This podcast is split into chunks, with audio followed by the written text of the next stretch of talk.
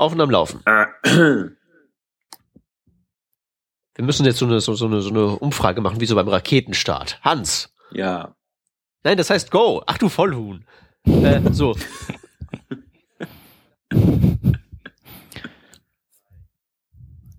Hallo und herzlich willkommen zu Working Draft Revision 185. Heute sind an Bord der Hans, Ja, hallo. der Shep, Hallo. der Anselm Hallo. und der Stefan. Hallo. Ich bin der Peter und ich darf kurz als News verkünden, dass SAS Version 3.4 raus ist. Das ist vor allen Dingen deshalb wichtig, weil SAS 3.4 einiges kaputt macht, was vorher gelaufen hat. Deswegen nicht einfach blind upgraden, sondern auf jeden Fall vorher nachschauen in der, in der offiziellen Ankündigung, was da alles im Einzelnen geändert wurde, was vorher ging und jetzt nicht mehr geht. So viel zu den News, kommen wir direkt in die Themen. Ich habe ähm, unter der Woche ein Thema vorbereitet für ein paar Padawane von mir. Die wollten wissen, wie man vernünftig JavaScript debuggt.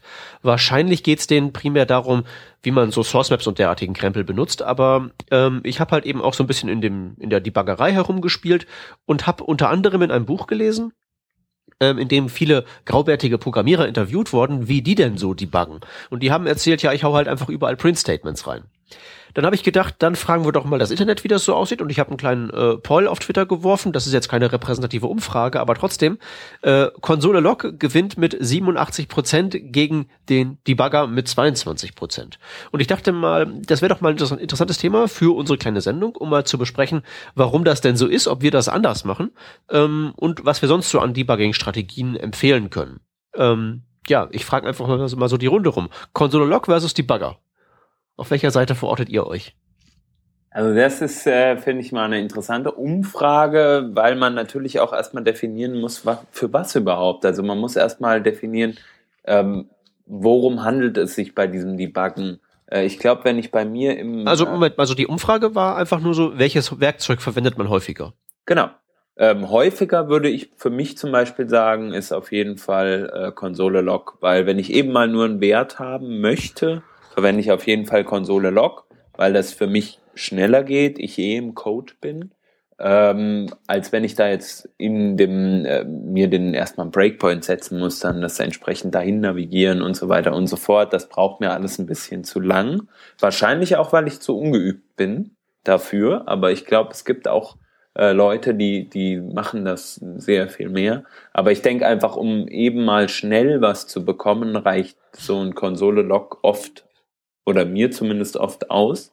Äh, wenn ich dann aber zum Beispiel genauere Werte zur Laufzeit, die ich irgendwie jetzt, ähm, wo ich mich dann auch mal irgendwie weiterklicken will und mal sehen will, wie ist eigentlich die Chain von irgendwas, irgendwie, wie, wie äh, werden, ähm, äh, weiß ich nicht, Funktionen nacheinander aufgerufen, funktioniert das alles so, äh, wie ich mir das vorstelle, wird das Ganze von der Logik ein bisschen komplexer, ähm, als nur eben mal den Wert zu checken, dann ist es meiner Meinung nach auf jeden Fall sehr, sehr sinnig, sich genaue, ähm, genaue, äh, ja, zur Laufzeit genaue Daten geben zu lassen, äh, mithilfe des Debuggers beispielsweise.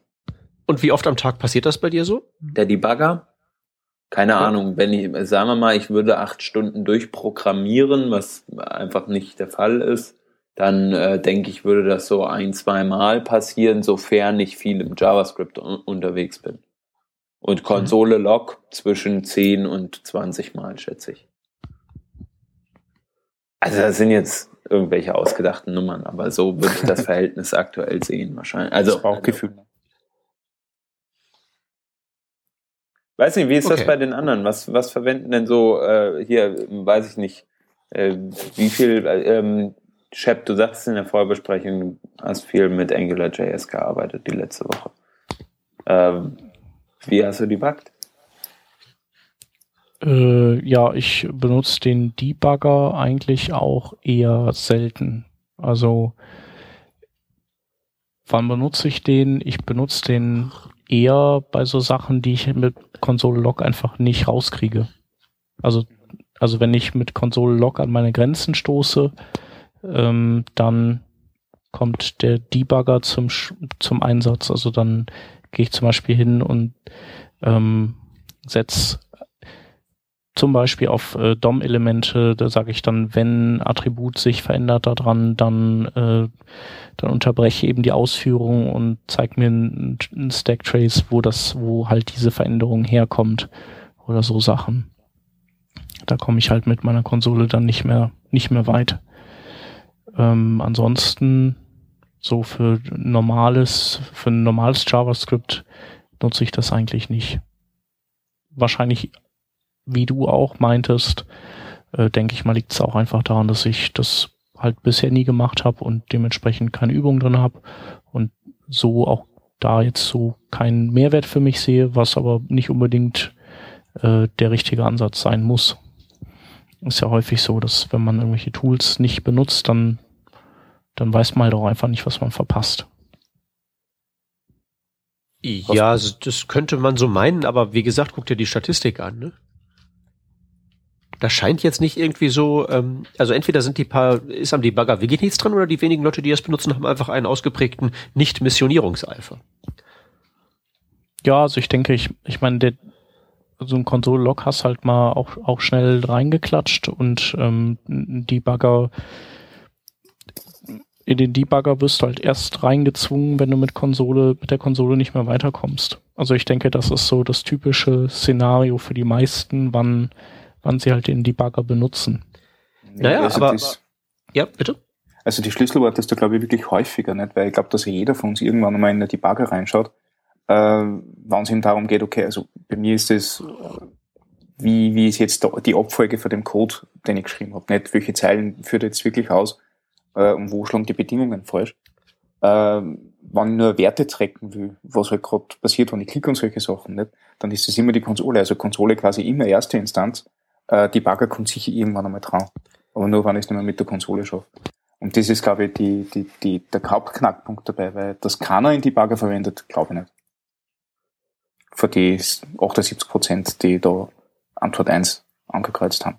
Mhm, stimmt. Also wenn du wissen willst, wo hat irgendwas seinen Ursprung und wo kommt es ursprünglich her, dann, dann kommst du mit der Konsole nicht weit. Und es ist hier und da sogar ein bisschen äh, bequemer, nicht? Weil hier und da will ich nicht einfach nur den, den, den Code stoppen und Werte schauen, sondern hier und da will ich einfach nur tracken über äh, eine gewisse Abfolge an Klicks oder über einen gewissen Zeitraum von meiner Applikation, was da jetzt wirklich an Werten daherkommt.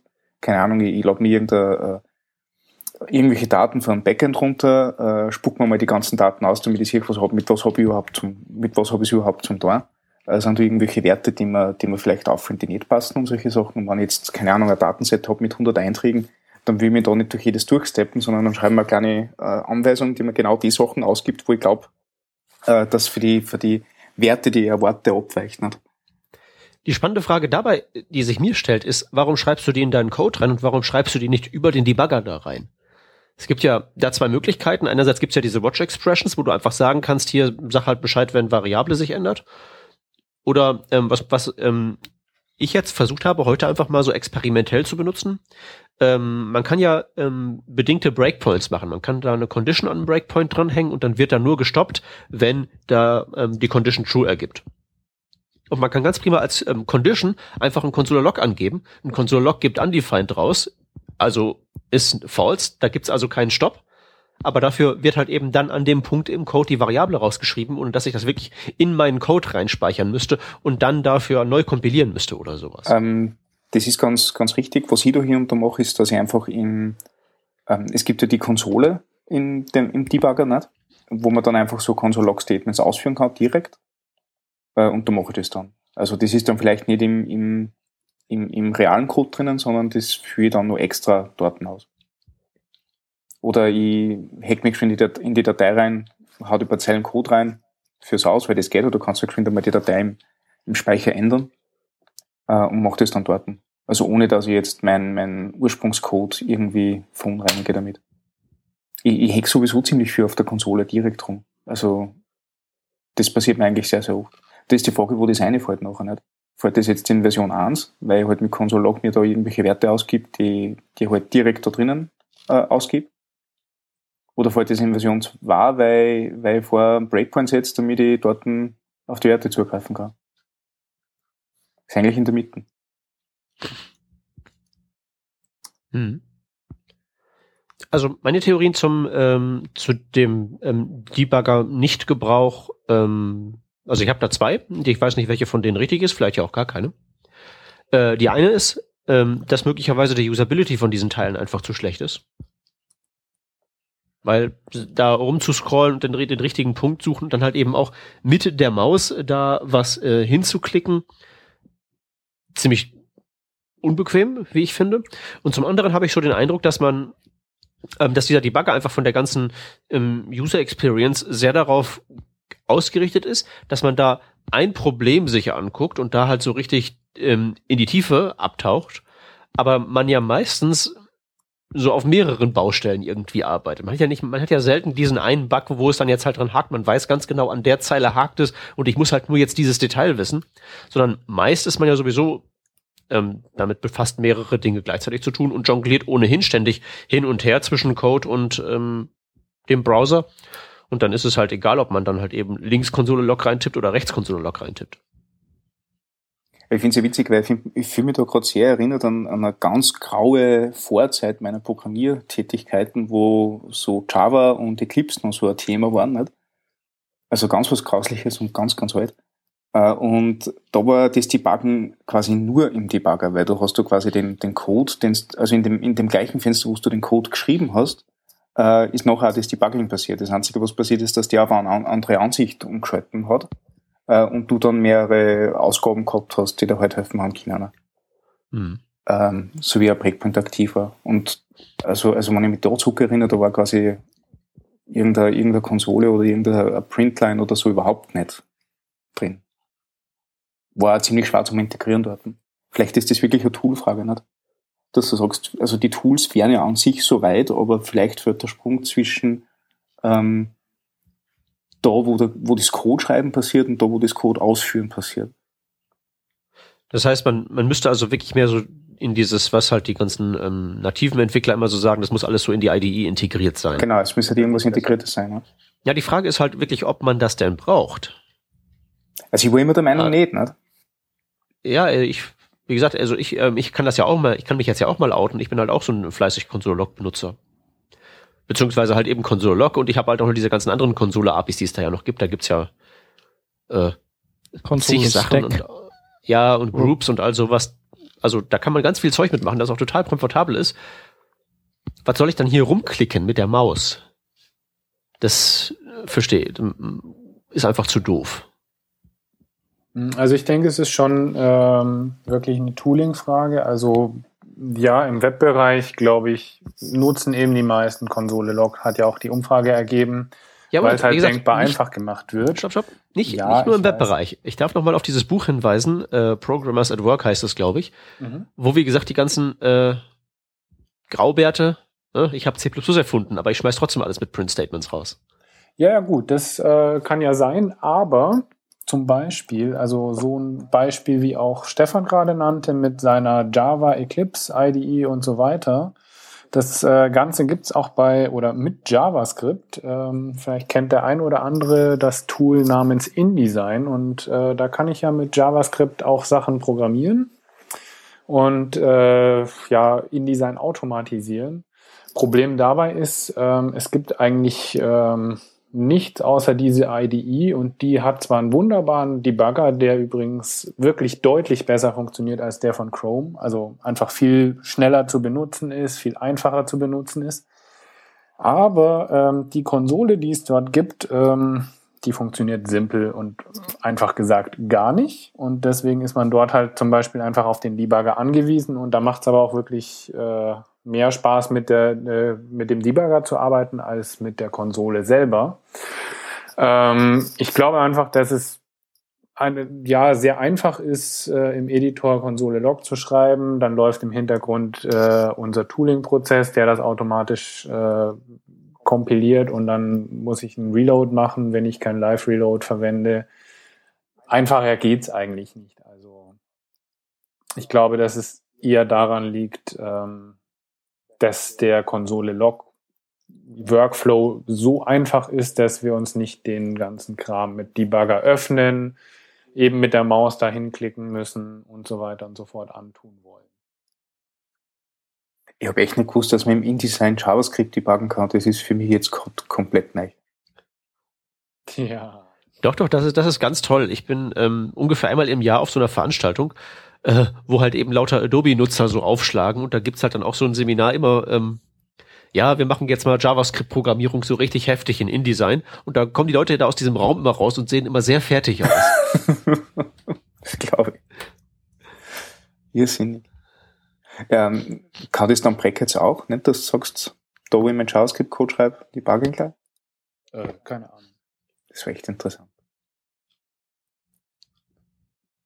Das ist ja das Ding, weil, also ich, ich bin ja eigentlich nicht der, der IDE-Nutzer, nicht? Also ich habe meinen Sublime-Text, da schreibe ich Code, der ist Syntax highlighted und gut ist, nicht? Mehr brauche ich eigentlich nicht. Oder habe ich gemeint, dass ich nicht brauche.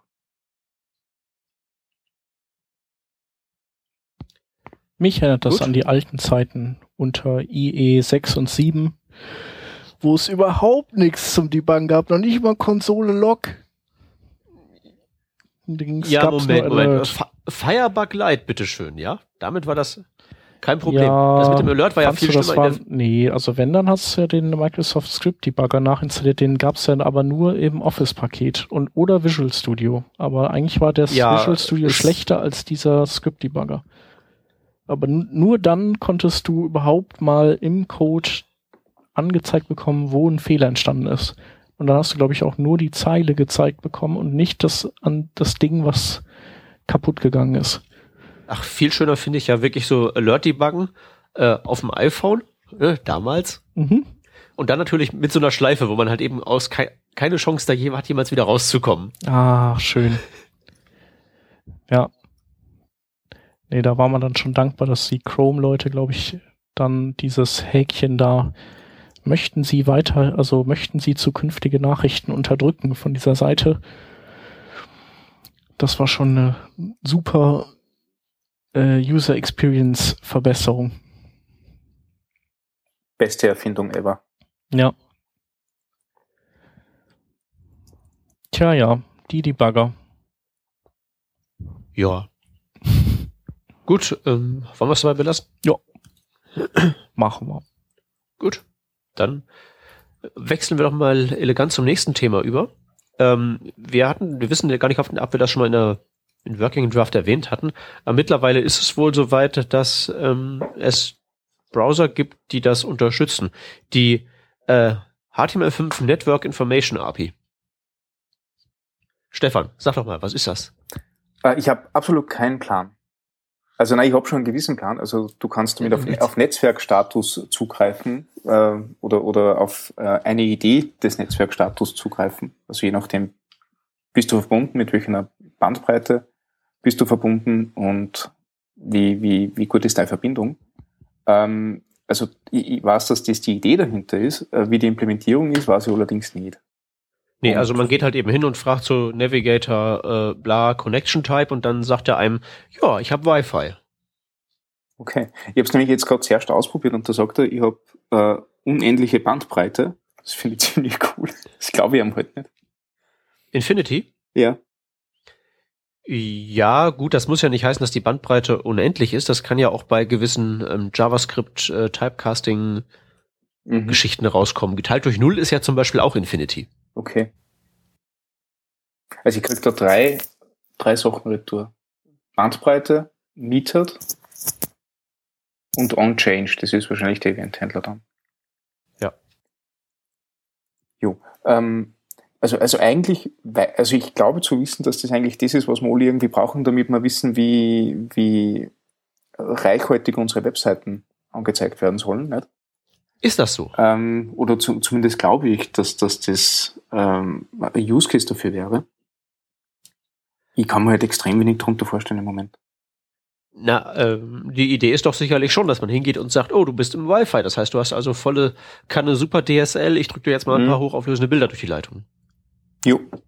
Aber da, da ist halt gleich das Problem, äh, Wi-Fi ist ja nicht gleich Wi-Fi.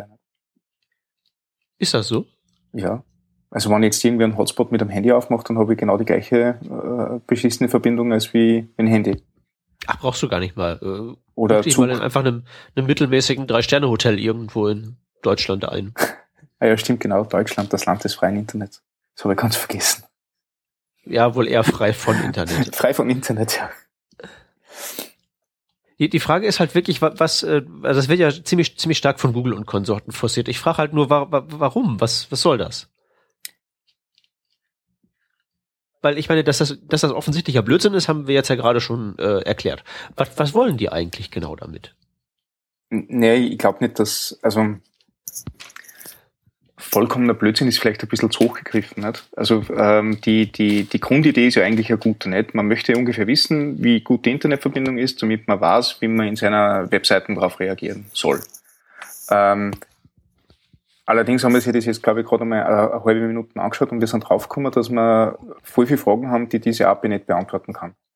Deswegen würde jetzt die Grundidee würde ich jetzt nicht schlecht reden. Ich würde nicht sagen, okay, die API ist ein, Schnellschuss und zurück zum, zum, zur Tafel, zum Schreibboard. Ja, äh, pass auf, äh, wenn du meinst, da könnte was Gutes dran sein, dann spannen wir doch mal einen Use Case auf. Ähm, ich darf vielleicht mal einen äh, Use Case einwerfen oder ein, eine Motivation, warum Google sowas entwickelt. Ähm, das hat mhm. sicherlich was mit dem mit Chrome OS zu tun, oder? Denn das kann sein. Also ich glaube, also klar wissen die auch, dass das nicht zwangsläufig ähm, der Weisheit letzter Schluss ist, aber du hast ja auch auf, ähm, auf, sag mal, auf einem iPad oder iPhone, die falten sich ja auch unterschiedlich, je nachdem, wie sie angebunden sind. Und du kannst halt unterschiedliche, oder ein Android auch, du kannst ja unterschiedliche ähm, Verhaltensregeln definieren für ähm, Mobilfunk und für Wi-Fi, zum Beispiel irgendwie automatischer Foto-Upload. Und auch da kann, die können ja genauso schon daneben liegen, ähm, aber einem Chromebook fehlt womöglich eben oder fehlte womöglich ganz diese äh, oder eine API dafür für die Programme. So kann ich mir das erklären. Ja. Dass wir als Webentwickler vielleicht ähm, das höchstens vielleicht mal so begleitend, als begleitende Info nochmal mit einbeziehen könnten, wenn wir wollten. Aber Moment, wie denn? Ja, weiß auch nicht. Also sag, sag, sag mir irgendwie einen Fall, wo man damit nicht sich ähm, vorhersagbar auf den Bauch legt. Vielleicht kann man es ja umgekehrt machen, dass man äh, zwar sagt, dass man dass man sich äh, sozusagen nicht auf das Positive verlässt, sondern äh, das nur noch nur das Negative abfragt, so nach dem Motto: äh, Bin ich äh, per Mobilfunk angebunden? ja äh, oder nein und, und dann irgendwie anders reagiert. Also, ja, dass man. Das heißt also, wenn dann also rauskommt, ich bin per Wi-Fi drin? Ja, oder eher, dass und du sagst, so, äh, so nach dem Motto, äh, check, dass ich Hauptsache, ich bin nicht per Mobilfunk drin. Aber per Wi-Fi könnte, Wi-Fi könnte ja im Prinzip nur ein Euphemismus für Mobilfunk sein. Na, aber so, sowas will ich doch gar nicht. Ich, ich, möchte nicht wissen, mit welchem, mit welchem Mittel ich online bin, sondern ich möchte wissen, mit welcher Geschwindigkeit ich online bin. Das ist das Ding. Ich möchte wissen, ist, die, ist der Downstream gut genug, dass ich die ganzen High-Res-Bilder runterlade? So sieht's aus. Das willst du eigentlich wissen. Und das, das kannst du nicht einfach so statisch. Das ist das kommt falsche Annahme, weil ähm, ich kann zwar einen 4G LTE-Vertrag haben, aber wenn der auf 500 Megabyte limitiert ist, dann will ich trotzdem nicht die High-Res-Images auf meinem Handy haben. Ist natürlich richtig. Diese ähm, Limitierung ist noch ein ganz anderes Problem. Von dem her, ich sehe da schon einen Use Case, der ist äh, nicht gerade hoch, sage ich jetzt mal, aber es gibt natürlich eine Tendenz mit, dass wenn jetzt Cellular dran steht als ähm, Ergebnis, weil mehr kommt ja gar nicht raus. Es steht ja nicht dran, ob du Edge oder 3G oder 4G kriegst. Ähm, das ist ja so nicht. Na, Moment, wir reden über einen Working Draft und da stand mal ähm, schon mal drin, dass da wirklich so als String Genau, das rausfällt. stand früher drin, aber das kommt jetzt nicht mehr raus aus den genannten Gründen, sondern man soll eben nur noch unterscheiden können, dass es äh, von einer Mobildatenverbindung kommt oder eben nicht. Und äh, ich glaube, dass schon Use Case da ist, ähm, dass ich dann zum Beispiel ein ähm, nicht so hochauflösendes Video lade, auch wenn es ein Retina-Screen ist wenn ich auf einer Cellular-Verbindung bin, als wenn ich jetzt in einem Wi-Fi bin zum Beispiel.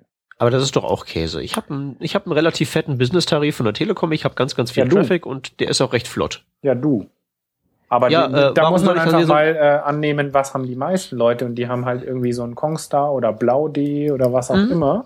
Ja, ja. Ähm, man darf Aber da ja auch nicht von Deutschland reden, sondern von anderen Ländern auch, die dann noch weniger Daten im Zweifel haben.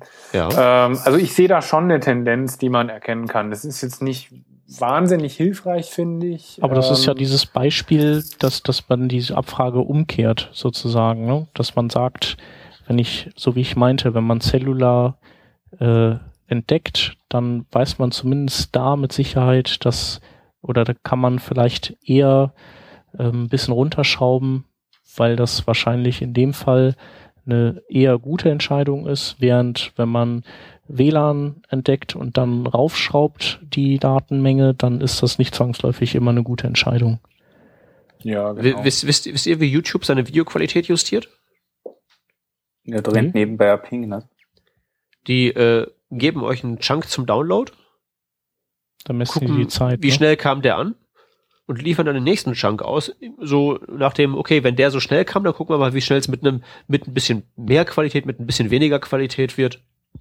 Deswegen, wenn man unterwegs ist, äh, justiert diese Qualität, wenn man dann halt eben wirklich mal ein Video streamt über Mobilfunk, geht halt eben rauf, runter, rauf, runter. Kann man richtig sehr schön sehen. Mhm. Und das ist so ziemlich die einzige Variante, wie man tatsächlich wirklich äh, irgendwas, irgendwelche Schlüsse ziehen kann bezüglich dessen, was man dem äh, der Verbindung des Nutzers gerade zumuten kann. Außen vor gelassen eben solche Traffic-Beschränkungen. Aber was halt wirklich jetzt so die Leistungsfähigkeit, was da durch die Röhre durchpasst, angeht, äh, das geht halt nur so. Anders geht das nicht. Weil das ist Ja. nämlich alles bis zu einem gewissen Grad spekulativ. Cellular kann alles Mögliche heißen, von halt eben wirklich, ich bin mit einem Balken in der Edge-Hölle, bis ich habe halt äh, volles Rohr LTE. Und Wi-Fi kann halt heißen, ich habe auch einen Balken Edge-Hölle oder ich bin halt wirklich da direkt ähm, an mein schnelles DSL dran gekabelt. Da, diese ganzen Signale können halt eben wirklich, die, die sagen halt nichts aus. Das Einzige, was halt wirklich Information beinhaltet, ist tatsächlich runterladen und messen, wie schnell das ging. Was ja mit den neuen APIs, es gibt ja solche, das, da weiß der Chef besser Bescheid als ich, aber da gibt's ja ähm, allerlei Mittel und Wege, um wirklich sehr genau zu timen, wie lange hat's denn gedauert, bis Ressource X runtergeladen wurde, richtig? Äh, ja, aber das ist ja, du musst ja, das geht ja eigentlich nur bei sowas wie YouTube oder so, weil du musst eine gewisse Größe haben, damit so Messungenauigkeiten äh, ausgeglichen werden. Mehrseitige Bildergalerie. Ich denke, jeder, jeder Zeitungsartikel, der ja heutzutage ähm, auf mehrere Seiten aufgesplittet ist, kann das leisten. Das stimmt, aber andererseits ist es ja auch so, ähm, du meinst, du musst ja eigentlich permanent, wie YouTube das vielleicht auch tut, du musst ja permanent neu checken, weil es kann ja, also es kann ja, wenn du jetzt, jetzt eine Stichprobe nimmst, bin ich vielleicht gerade nicht im Tunnel und dann fahre ich in den Tunnel, dann ist wieder schlecht. Also du musst ja immer wieder dich anpassen, wenn du es richtig machen willst. Na, das machst du lieber nicht, weil dann ist die Batterie ganz schnell leer. Ähm, nee, aber du, du bist ja zumindest, auch wenn dann halt eben das nicht so genau ist, wie man das gerne hätte. Man hätte ja wirklich gerne die Informationen so wirklich in der Sekunde geholt, bevor der Nutzer auf den nächsten Seitenbutton klickt. Das kriegt man natürlich nicht hin, aber man kriegt zumindest ja ein Signal, das ein bisschen was mit der Realität zu tun hat, ganz im Gegensatz zu dem Zeug hier.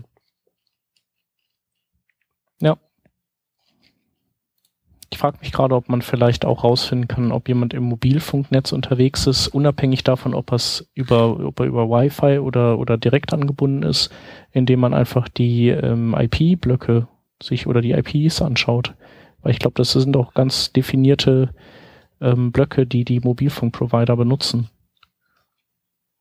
Okay, aber dann kannst du wirklich nur ähm, dann im Also im Prinzip, Backend irgendwie darauf dann reagieren.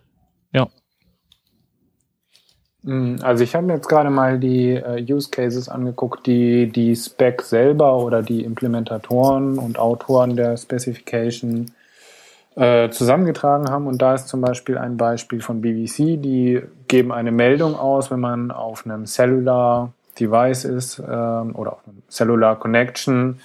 Bevor Sie ein Video abspielen oder ein Video laden, geben Sie eine Meldung raus, ähm, dass ähm, eben dadurch, dass man jetzt ein Video anguckt, zusätzliche Kosten entstehen können und äh, das Datenvolumen eben drastisch sinken kann. Finde ich äh, durchaus einen validen Fall zum Beispiel.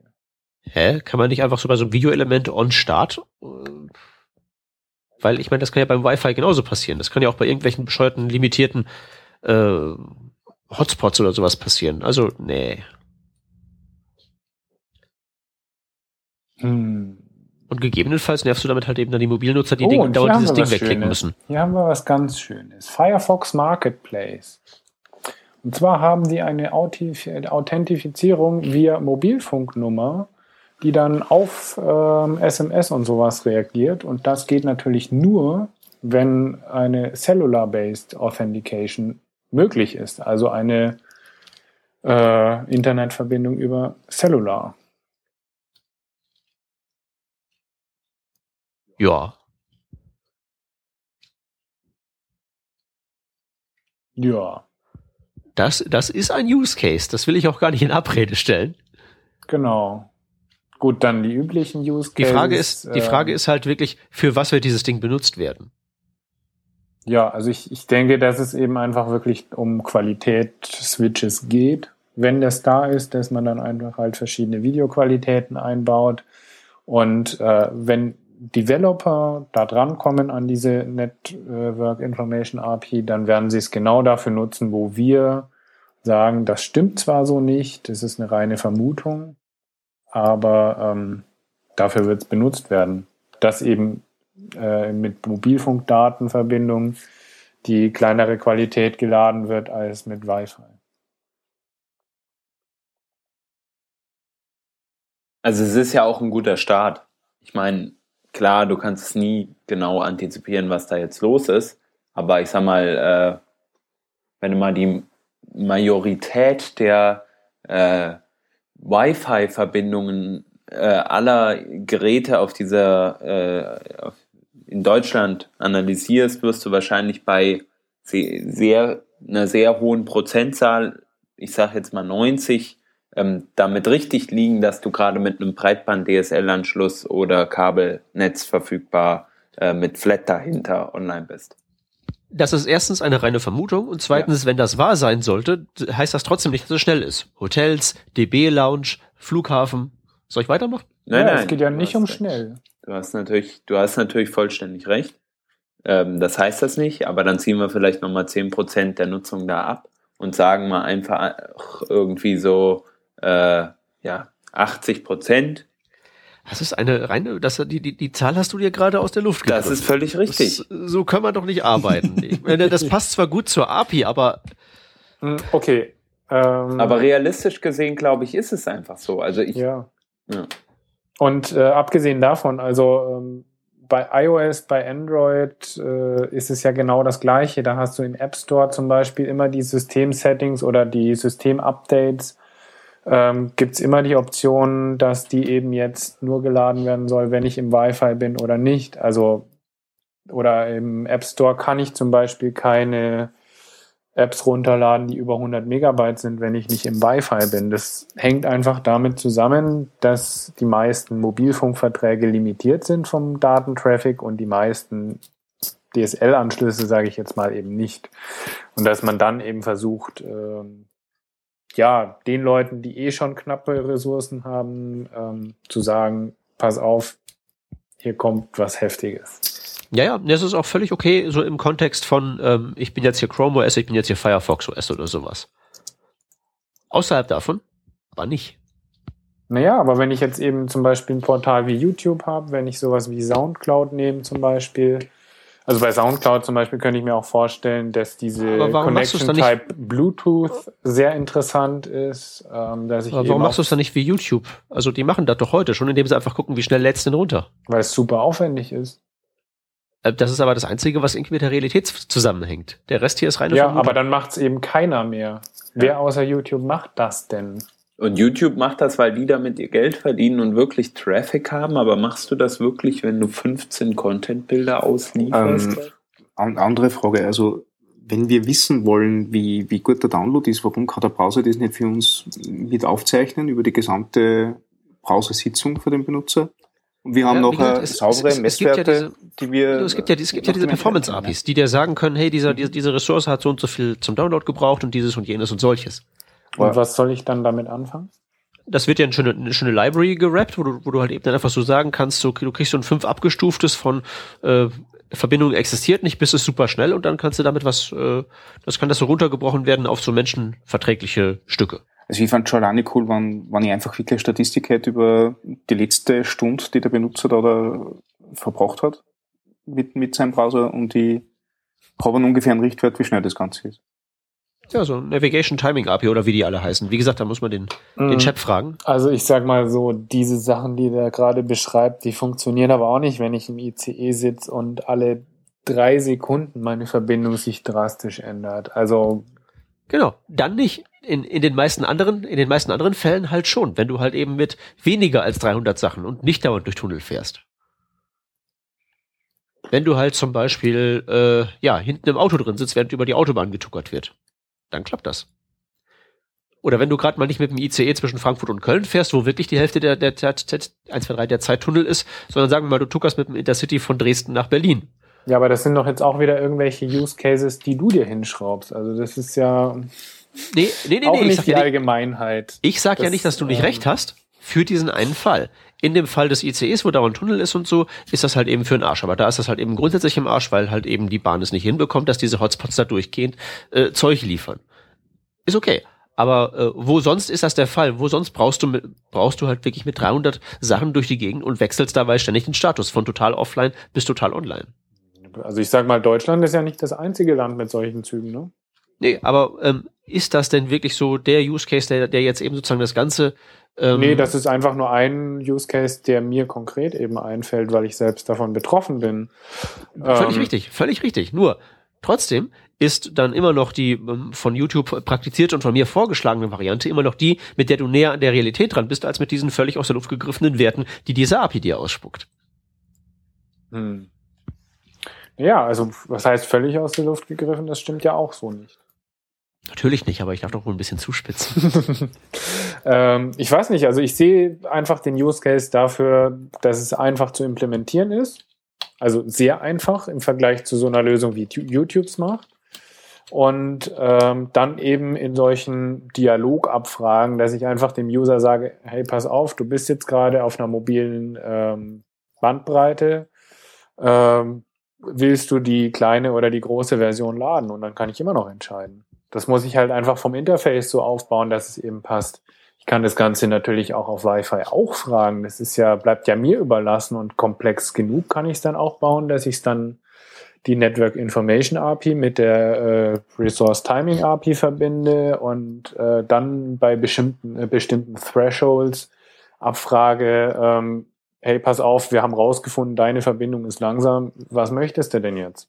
Aber ähm, ja, ich, ich kann weder das eine gutheißen alleine, also eben nur die Abfrage, wie YouTube's macht, äh, noch die andere, weil ich kann ja auch sagen, toll, YouTube liefert mir jetzt irgendwie bei einem Screencast zwischendurch so schlechte Qualität, bloß weil es äh, eine schlechte Datenverbindung rausgefunden hat, dass ich nichts mehr sehe. Das bringt mir ja auch wieder nichts.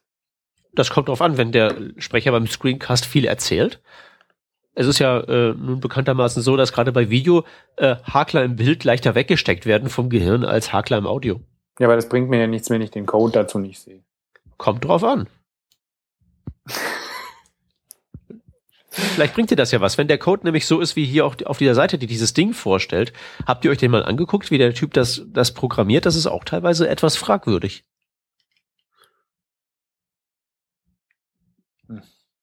Oder? Wo er da rausfindet, wie, ähm, welche, welches Vendor-Prefix das jetzt ist.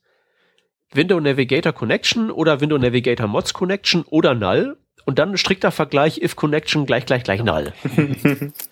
Ja. Also wahrscheinlich sollte man, selbst wenn man diese API zu benutzen bedenkt, diesen Artikel nicht lesen, oder? Mhm. Ist halt ein vereinfachtes Beispiel. Aha. Du kannst ja fragen, ob du es verbessern darfst. Steht ja jedem frei, ne? ja, das werde ich dann ähm, machen, sobald die Sendung vorbei ist. Ich finde den ersten Kommentar so geil. This is a poor API. Das ist geil das allererste, was drunter steht. Äh, Kommentar? Ach, ich habe ja Ghostory an. Ich, mittlerweile habe ich echt so gut wie keine Kommentare mehr äh, in, mein, in meiner Realität, weil alle benutzen dieses Discuss und Ghostory blockt das weg wie sonst was. Mhm. Ja, ja, ja. Ja, das ist ein sehr schöner Kommentar. Das. Ach, ehrlich. ja. Manchmal sollte man sie doch lesen. Ja, aber du, du, du stößt es auf die gesamtrichtige, also auf die richtige äh, Ursprungsfrage äh, hin, nämlich äh, was erwartet man sich von der API? äh, und kann die das liefern oder braucht man eigentlich komplett was anderes oder ist das sowieso alles Bullshit? Und Ja, es ist halt Bullshit. es ist ja nur die Luxusversion von diesem Navigator Online Offline. Oder? Wo der Jake Archibald immer erzählt, ich habe es noch nicht ausprobiert, aber wo er halt immer erzählt, wenn man einfach das LAN-Kabel in feuchte Erde reinsteckt, gilt das als online. ich habe es auch noch nicht ausprobiert, aber ich kann mir das gut vorstellen. Ja. Also, ach, wollen wir das Thema nicht beerdigen? ja, können wir ja gerne machen. Ähm, wir haben ja jetzt lang genug drüber diskutiert.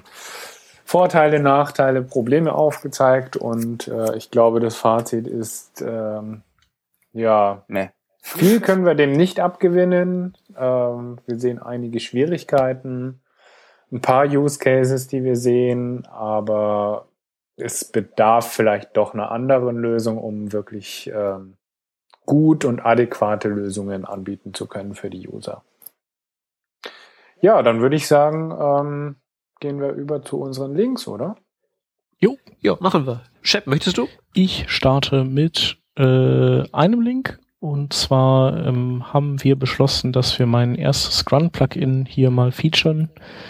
Ähm, das ist ein Plugin, das CSS nimmt und alle Regeln, die Bilder enthalten, raussplittet und in ein separates CSS verfrachtet, das man dann lazy loaden kann, zum Beispiel bei äh, DOM Ready oder sowas. Und der Sinn des Ganzen ist der, oder ich habe es benutzt, um erstmal ganz viel Bilder zu inline mit, äh, in dem Fall war das mit Less und dessen äh, Bild-Inline-Funktionen und dadurch ist natürlich das CSS aufgebläht und das blockiert dann den, das, die erste Seitendarstellung und durch das Herauslösen der Bilder und äh, in ein separates File hat man halt das Problem nicht und kann die Bilder dann alle in einem Rutsch am Ende nochmal rein donnern.